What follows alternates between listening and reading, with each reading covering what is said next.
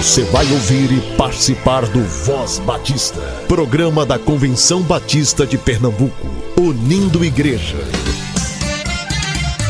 Voz Batista de Pernambuco, bom dia! Bom dia, bom dia! Meus amados irmãos e irmãs, bom dia, que a graça e a paz do Senhor seja com o espírito de todos vocês e espero que estejam bem. Hoje é domingo, dia 5 de março, e esse é o Voz Batista de Pernambuco o programa do povo batista pernambucano. Vale lembrar que esse mesmo material estará às 10 horas nas principais plataformas de áudio. Se você tem algum aviso, evento, sugestão, entre em contato conosco pelo e-mail vozbatista@cbpe.org.br. E você já pode fazer a sua inscrição para a centésima vigésima terceira Assembleia da Convenção Batista de Pernambuco que será entre os dias 20 a 22 de abril na Primeira Igreja Batista em Petrolina. As inscrições através do site cbpe.org.br/eventos. O valor da inscrição está por 70 reais. Se inscrevendo até o dia 15 de março, você paga 63 reais. Jovens até 30 anos paga 60 reais. A novidade é que durante as assembleias teremos momentos de capacitações com a DEC, ou seja, todo inscrito poderá participar de uma capacitação durante a centésima vigésima terceira Assembleia da CBPE. Olhar de Cristo, por Juliana Gonçalves. O falar amável é árvore de vida, mas o falar enganoso esmaga o espírito. Da resposta apropriada é motivo de alegria. E como é bom um conselho na hora certa. Um olhar animador dá alegria ao coração, e boas notícias revigoram os ossos. Provérbios 15, versículos 4, 23 e 30. Como seres humanos pecadores, tendemos a depositar no outro expectativas que criamos. Isso, por sua vez, faz parte de nossas igrejas, porque tais são formadas por nós, humanos. Como resultado, nossos olhos estão atentos a qualquer deslizes ou atitudes que nossos irmãos em Cristo possam ter. Há um grupo que atrai olhares atentos à sua forma de vestir, conversar, educar, servir, etc. É o grupo das esposas de pastor, mulheres que, independentemente de suas personalidades, são alvo de tais expectativas. No entanto, ali há um ser humano dependente da graça de Jesus e da comunhão dos irmãos, como qualquer cristão. Mais do que presentes, que são bem-vindos, e além de suas orações, que são alicerces, demonstre apoio e empatia a essas mulheres. E para isso, o texto de Provérbios traz grandes ensinamentos. Primeiro, fale de forma amável e respeitosa com a esposa do pastor. Segundo, dele olhar animador, que traga vigor para tantos desafios nesse ministério silencioso. E terceiro, ofereça alegria com suas respostas e bons conselhos quando ela mais precisar. Olhe com o olhar de Cristo para a esposa do pastor e lembre-se de que ela possui as mesmas necessidades que você.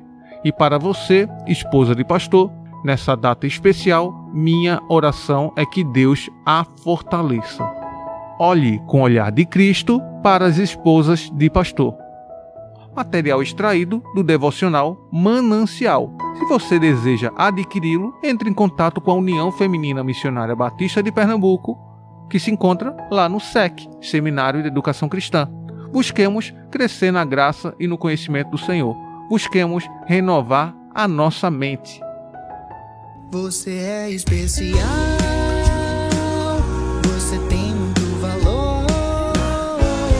Deus te ama de montão e através dessa canção vou lhe provar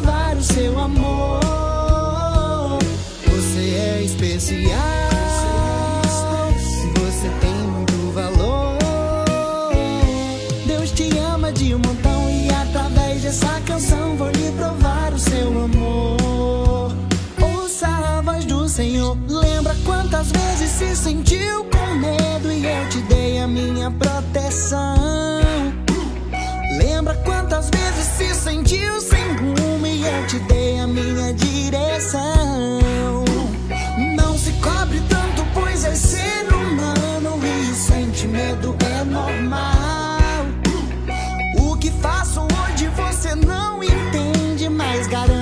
Dar certo no final. Pois vejo o amanhã e teu futuro já sei. Sempre estarei aqui, jamais te deixarei. Ainda que uma mãe esqueça o filho que gerou, não te esqueço, sou teu salvador.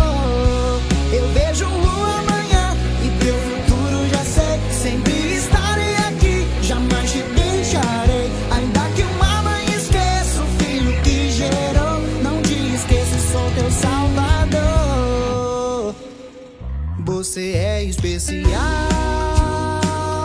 você tem muito valor. Deus te ama de montão e através dessa canção vou lhe provar o seu amor.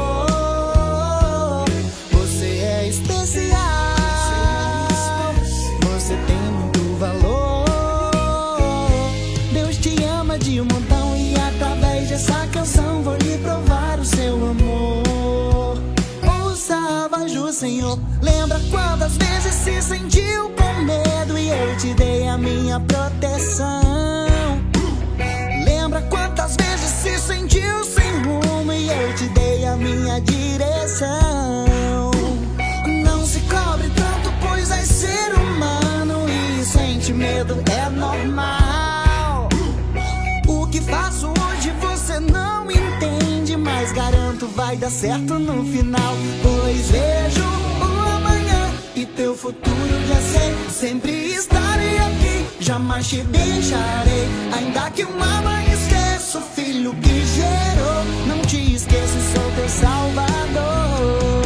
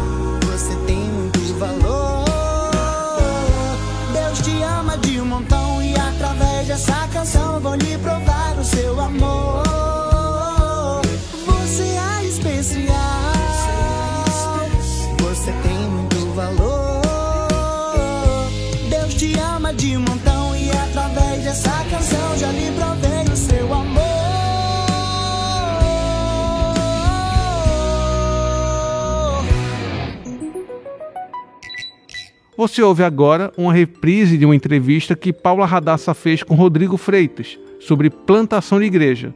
A primeira parte foi ao ar semana passada e você ouve a segunda parte agora.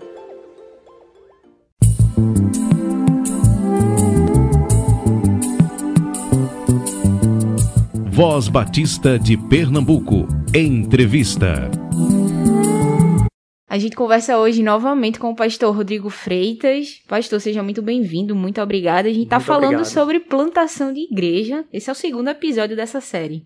Muito obrigado, é muito legal estar com vocês aqui novamente. Aí um, um bom dia, boa tarde, boa noite para quem está ouvindo aí na, na rádio, no podcast também. É muito bom estar com vocês aqui. Pastor Rodrigo é plantador da igreja Mosaico, que fica ali em Setúbal. A igreja tem aproximadamente Sete anos. sete anos de plantação. E no último sábado ele deixou aberto aqui dois portais. A gente vai lidar com um hoje e o outro na próxima semana. Então você precisa acompanhar essa série. Lembrando que a conversa que a gente teve na semana passada está disponível nas plataformas digitais de áudio. Spotify, Google Podcast, não sei qual que você usa. Qualquer uma que você usar, está disponível lá. Pastor, o senhor abriu um, um, portal, eu diria assim, que é o um assunto que tem muito pano para manga aí para a gente discutir. A gente queria falar sobre isso hoje. O senhor terminou é, a conversa da gente da outra semana dizendo que a igreja, ou a plantação de uma nova igreja, ou a congregação, ela não tem que ser um espelho da igreja mãe. Ela não é. A, a função dela, assim, como a gente entende hoje, não é que ela tem que ser uma mini igreja mãe. Mas que a congregação ou uma igreja em plantação, ela pode ter sim a função de um laboratório, da gente testar aquilo que pode funcionar ou não para a geração que a gente está lidando hoje, para aquela tribo que a gente quer, quer alcançar, aquele público que a gente está visando. E é isso que eu queria levantar a bola. O que é que o senhor entende? Como é que o senhor chegou nessa conclusão de que hum, talvez a congregação não precise necessariamente ser um espelho da igreja mãe, mas ela pode ser um laboratório com mais liberdade para errar, sem ter tantos prejuízos para a comunidade local? Ok, vamos lá. A, a congregação, ela quando você planta, não é que você vai plantar ela como um laboratório. É que o movimento de plantação contínua de igrejas faz com que as igrejas que plantam podem usar desse movimento como laboratório organicamente. Por quê? Na tentativa natural do pastor, do missionário, sozinho ali tentar dar conta daquele início, sem ter equipe, sem ter estrutura, Algumas coisas vão ser testadas assim, que não é necessariamente uma certeza de dar certo, mas que muitas vezes é o jeito. Então, quando a gente estava plantando lá, eu pegava a S10 da igreja mãe, e aí pegava todas as cadeiras, levava para o colégio, terminava o culto, eu botava todas as cadeiras na, na S10 de novo, levava para a igreja mãe de novo, para então pegar meu carro e voltar para casa. Isso não é uma rotina que eu vou dizer que é uma, um negócio certo para todo mundo fazer. Talvez eu tenha feito muito errado, por exemplo, no começo, de não ter delegado uma coisa como essa. Só estou dizendo que todas as coisas que são de iniciativa na plantação, elas são muito mais um experimento, porque não há estrutura nenhuma. Na igreja mãe, uma tentativa nova, ela não é só um experimento, porque ela compromete a harmonia, a rotina e o costume da igreja. Então, ah, não vai ter mais esse ministério aqui não. Ora, as pessoas são vinculadas àquela igreja não só pela estrutura do método do ministério. Tem uma história de uma pessoa que cresceu naquela igreja. Então você vai afetar igrejas mais antigas com a saúde, às vezes emocional mesmo, da, da, das pessoas que estão ali presentes. Então, é, a, a plantação, ela, ela naturalmente promove para as igrejas mãe um lugar onde ela pode olhar gente que está fazendo coisa diferente, lógico, checando o coração das pessoas que estão ali, se a doutrina está correta, tudo, mas o formato você tem como checar o que é que dá certo, o que é que dá errado naquilo e aproveitar alguma coisa boa que deu e rejeitar. Disse, olha, a gente, você lembra que a gente pensou em mudar o horário dessa programação para a hora tal? Agora a gente viu que eles mudaram lá e não, não dá certo, não dá certo. Realmente o perfil das pessoas não pega aqui. Então serve como esse laboratório organicamente. Vamos lá agora para a segunda parte que você falou, que é o espelho, né? Ela precisa ser um espelho, ela deve ser um espelho, não deve ser um espelho. Ora, a, a gente entende que todas as pessoas são diferentes. Então, acho que mais importante do que ah, uma certa estratégia que seja usada ministerialmente é que haja fidelidade às escrituras e autenticidade também. Você não pode ah, obrigar uma igreja que planta no sertão a se comportar da mesma forma que as pessoas que têm uma vivência aqui na uma metrópole como o Recife. Isso não vai funcionar para o estilo de vida, para a rotina das pessoas. As pessoas têm rotinas diferentes. Então, os bairros têm rotinas diferentes. Então, se os bairros têm rotinas diferentes, igrejas em bairros diferentes já serão diferentes por causa da rotina do bairro. Mas as pessoas que compõem a plantação também são diferentes. Então, aquilo ali tem que honrar o chamado de Deus para cada um porque não é um chamado de metodologia. E aí a gente pode pegar a associação com a receita e o bolo. A gente tem bolo de limão, sei lá. Uma pessoa gosta de bolo de limão. Tem vários tipos de receita de bolo de limão. E talvez lhe seja mais palatável uma certa receita que a sua mãe ou a sua avó tinha de bolo de limão. Mas você gosta de bolo de limão. O que é o cânon do, do, da, da questão que a o que define é se é ou não um bolo de limão. E não se a receita que foi usada foi a receita da sua tia, da sua avó. É, então, aquilo que é o costume da igreja mãe pode e deve se reproduzir em certo nível, porque já se tem um conhecimento de processos que podem ser aproveitados na igreja filha, na congregação. Porém, não tem como você querer que o que seja seguido seja a receita. Porque o que é então agora a plantação? Essa é a questão. O que é? Por isso que eu falei do bolo de limão. Bolo de limão é o conceito. É um bolo de limão. A receita difere. O que é uma plantação?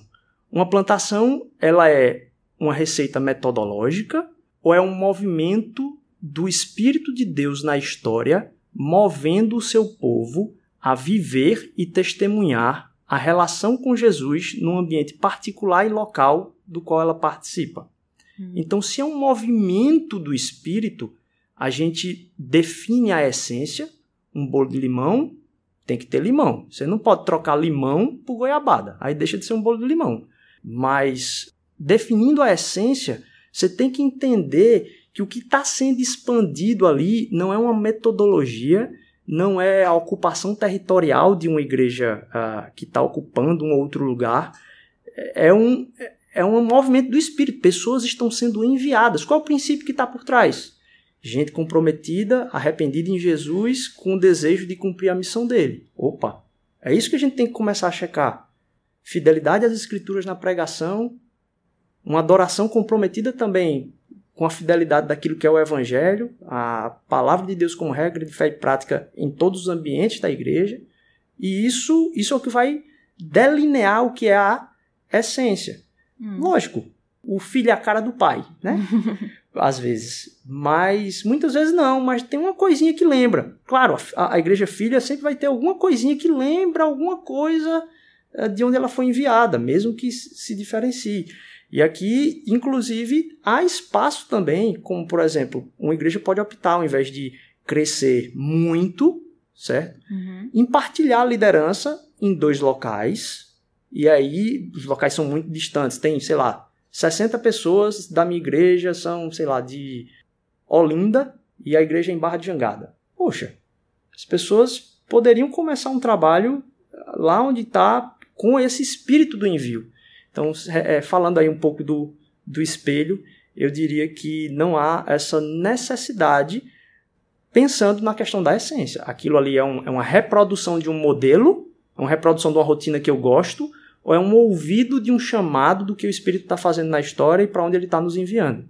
Se for, a gente ainda tem aquele negócio, olha, o Espírito fala e, e se move para onde ele quer, a gente não sabe com antecedência. Uhum. Então a gente vai ouvindo e sendo fiel no mover desse espírito também. E aí, uma pergunta que eu, que eu fiquei me fazendo aqui enquanto o senhor fala isso é como é que a gente lida quando essa igreja que envia ela tem expectativas altas ou expectativas de reprodução, né? Porque é isso.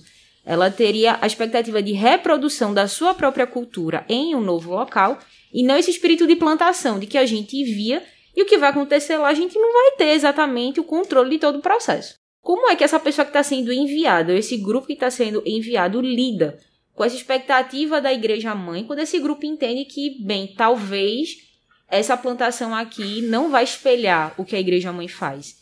A gente tem ali um, assim, o nascer de um conflito, né? Sim. Como é que a gente lida com essa questão? É, eu acho que a igreja é o melhor lugar para conflitos. Porque se a gente é irmão, a relação está garantida. Se a relação está garantida, não tem problema nenhum a gente assim, sentar e ter conversas difíceis, né? Então, assim, muitas vezes acho que o que impede é que a gente fica evitando os conflitos e não sentar na mesa em espírito de submissão mútua a caminhar dentro dos conflitos. Então, não tem problema ter, conflitos em relação a isso. Agora, qual é o princípio de novo? Qual é a essência? Aquilo é um movimento de Deus na história. Se é um movimento de Deus na história pelo Espírito, esse Espírito passou pela Igreja Mãe, certo? Uhum. Então, a Igreja Filha, ela é filha da Igreja Mãe. E aquilo ali é, é algo que foi colocado no coração do plantador, mas foi também colocado no coração de um povo que decidiu enviar aquele pessoal como plantação. Sim.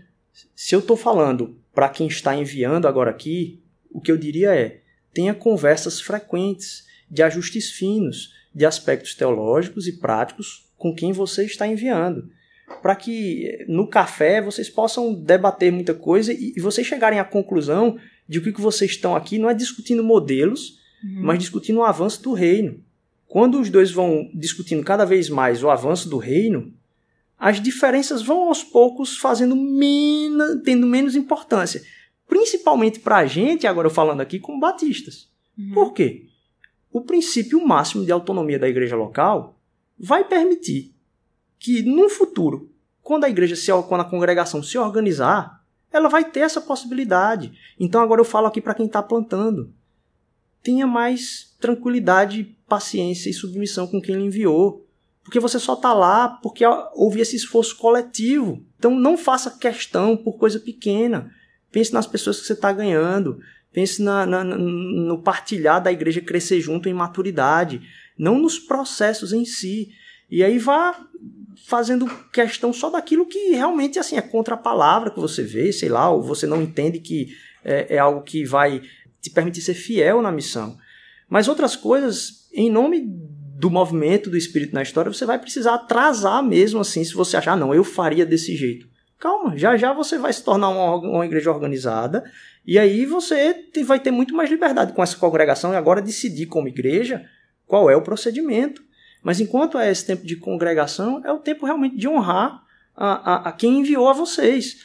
Se você tem muito problema com relação a isso, você ainda não plantou, está sendo chamado a isso, o que eu diria é: considere, inclusive, não aceitar ser enviado para fazer algo que não participa daquilo que é a proposta. Uhum. Você usar da proposta para reverter o negócio no meio do caminho só porque você precisa da plataforma, isso não é legal, não, nem honra o Espírito Santo de Deus. Então, nesse sentido, o que eu diria é: converse no café sobre o essencial, segure coisas que você vai ter que segurar mesmo por um tempo em relação enquanto a igreja está sendo organizada e que feriria. Veja só, a gente falou que a igreja é, é, as pessoas são diferentes, né? Sim. Então, as pessoas que estão sendo enviadas não têm a obrigação é, de serem iguais a quem enviou. Certo.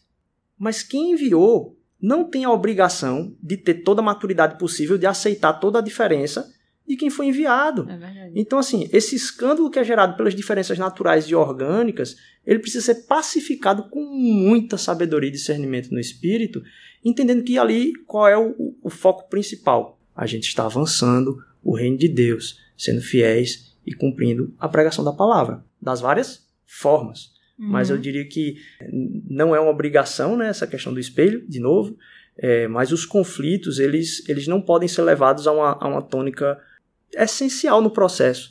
Se os conflitos desde o início são levados em tônica muito essencial, eu diria que o erro não está no processo de plantação, mas como foi desenvolvido até aceitar. Ou seja, não havia relação nenhuma antes do aceite. Então, assim, quando a gente foi plantar lá, a gente gastou um tempão eu, eu me explicando perante a liderança da igreja, depois ao conselho diretor, depois a assembleia, para então tudo ser aprovado ali. Se eu estou indo, a proposta é essa, a gente vai viver desse jeito, e aí a igreja, glória a Deus por vocês, estamos aqui enviando. Mesmo com um nome tão estranho. Não sei se falei na, na vez passada, mas. O senhor não explicou o porquê do nome. É, então, a, a gente, no grupo base, a gente tinha oração, né? A gente, como tem igreja Emanuel, igreja de outras formas, igreja da graça, a gente, em oração, colocou nomes na mesa. É, e quando se falou do, da mosaico, a gente ficou acho que umas quatro semanas orando e disse: Não, é esse mesmo. Eu disse: Não, a gente vai passar um tempo aqui em oração. A gente não vai escolher nome assim. Vamos, se, se, se vai ser, não precisa ter pressa. Uhum. A gente ficou um tempo orando enquanto base e manteve isso mesmo. A, a ideia é sobre ah, o como Deus chama a gente como num mosaico, onde as pedras são irregulares, né? Elas não são perfeitas, né?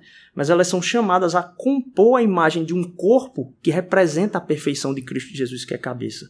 Então, nesse chamado à restauração através da comunidade, uma confrontação ao egoísmo de querer viver uma fé individual, uhum. não nossa fé vivida na igreja, em comunidade, e Deus chama a gente para pintar essa imagem bonita a partir de pedras que eram quebradas, mas agora passam uma nova mensagem de restauração da criação ah, como corpo de Cristo. Essa foi a, assim, a tônica do porquê que a gente escolheu o nome Mosaico. Então, a Igreja Batista Mosaico é por causa disso. Porém, pessoas muito queridas na igreja mãe. Nossa, eu me lembro de uma, de uma pessoa muito querida que no meio da, da, de um culto de oração, uma senhora foi uh, no culto de oração da igreja mãe, um tempo depois, foi chamada a orar pelos pedidos de oração e dentro do pedido de oração estava a plantação. E eu me lembro que ela falou assim: abençoa os nossos irmãos, tá finalizando a oração, abençoa uhum. os nossos irmãos lá da igreja mosaico. O nome feio. Mas eu gosto tanto dele, Senhor. Deus abençoe. Olha então, aí. Então, assim, eu não preciso é, é, ficar entrando em, em, em entraves, eu, eu, preciso guardar a relação. Uma pessoa uhum. querida, que serviu a Deus a vida toda, eu não preciso que. Você, não, você que está plantando, você não precisa que as pessoas. A, a validação do gosto das pessoas na sua igreja mãe. Então não fique batalhando para que elas aceitem tudo. Elas não, elas não têm esse dever. Uhum. Elas não têm essa obrigação. É, e para quem está na igreja mãe, entenda, peça só a Deus que guarde o coração daquelas pessoas, confronte quando elas estiverem saindo do, do, do, do, do eixo, porque muitas vezes as práticas vão ser um pouquinho diferentes, porque a rotina é diferente, as pessoas são diferentes, tudo é diferente. Então isso é. Quando você está falando nesse assunto, eu me lembro que quando a gente conversa com, com missionários transculturais, né? Pessoas que saem, saem do país e, e vão para outros locais para fazer missão e tudo mais. O que eles trazem de retorno com todos os que eu já conversei até hoje, é que quando você chega no campo, você não vai ter uma igreja batista. Você, na verdade, vai ter que cooperar com outros missionários de várias denominações. E vocês precisam abrir mão daquilo que você achava que era essencial do ser cristão, mas olha é só o jeito batista de ser mesmo, para que vocês consigam achar o lugar comum da fé cristã e cooperar e fazer o reino avançar.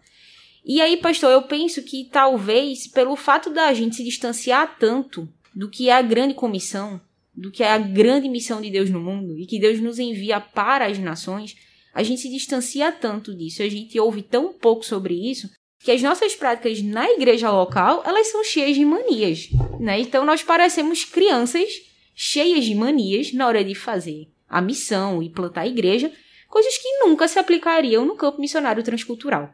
E aí fica um alerta, né, para quem tem chamado missionário, quer ir, além mar, mas é uma pessoa cheia de manias, que fica brigando por picuinhas que não faz o menor sentido em um contexto mais arrojado de missão. É, eu acho que o conselho para essa pessoa é vai lá para ver o que é que, o que, é que vai acontecer, né? Mas é, é, a, a, experiência missionária, como você falou, é um contexto, é, não sei a palavra que você usou, foi exagerado, né? Exacerbado de missão. Mas serve para a gente perceber também, porque você abriu agora um portal gigante que daria outra série aqui, que é como a trabalhar em cooperação na grande comissão a, com desafios antagônicos do ponto de vista de doutrina. Esse tópico já seria muito legal de ser discutido, porque tem muita coisa boa para se falar. Mas uh, é entender também que isso só acontece, isso revela que talvez não esteja havendo antes aqui o contexto de missão. Hum. Porque quem é casado sabe que os costumes da casa, da esposa, do esposo, naquilo como a mãe, o pai dele, dela faziam, é completamente diferente do ambiente onde você está. Se você casou, então você está num ambiente transcultural. Uhum. na verdade, se você bater na porta do vizinho, você vai ver que ali é um ambiente transcultural. Claro, o missionário está numa, numa coisa drástica disso ali, o missionário no campo. Né? Então, é, a gente entender que há oportunidades do contato com isso para a pregação do evangelho na porta do lado às vezes até dentro da família mesmo. E se há uma manutenção de coisas tão travadas, talvez significa que aqui no nosso país já não está sendo exercida por essa pessoa um esforço né, elástico aí de é, fazer esse de tudo para com todos para poder sentar à mesa com todos. Né? Então, eu acho que esse é um, um, grande, um grande desafio aí. Né? É o foco no relacionamento. É aquilo que eu tiro de grande lição daquilo que a gente conversou hoje sobre a congregação ser um espelho ou ser um laboratório, é que o nosso foco está na relação. O nosso foco está na relação correta que a gente tem a partir do nosso relacionamento com Jesus Cristo, como a Trindade se relaciona, então a gente não é abrir mão de tudo pelo relacionamento. Não é isso que a gente está dizendo aqui também. O pastor frisou muito isso, né? Você tem que cuidar da doutrina, você tem que cuidar do ensino. Zelar por isso, isso. Exatamente. Hum. Mas entre os modelos, a gente brigar por um certo modelo ou por uma certa cor de igreja, é, em detrimento ao relacionamento, a gente preza pelo Então, no começo, isso é engraçado, porque no começo a gente é, pintou a a parede de preto, né? E vem aquele negócio, eita, a igreja da parede preta. e aí eu dizia para pessoas, rapaz, se você tiver ideia do porquê que a gente pintou de preto, você cai o queixo aqui. É porque não tinha teto, não tinha dinheiro para botar um, um, um forro de teto, tava cheio de cano, cheio de coisa pendurada, e eu disse, pinta tudo de preto, porque a gente não vai ter dinheiro para coisar, e preto esconde tudo. Aí eu coloquei pro pessoal disse: olha, se alguém tiver o dinheiro aqui para fazer essa reforma, pode me dar. E, inclusive hoje não é mais preta, hoje a gente conseguiu pintar a parede. É, como você falou, isso é uma, uma, uma forma que talvez é um laboratório, certo? Estamos encerrando mais um Voz Batista. Deus abençoe você e até amanhã, se assim o nosso bom Deus permitir. Você ouviu e participou do Voz Batista, programa da Convenção Batista de Pernambuco, unindo igreja. Obrigado por sua atenção e companhia. Até a próxima edição.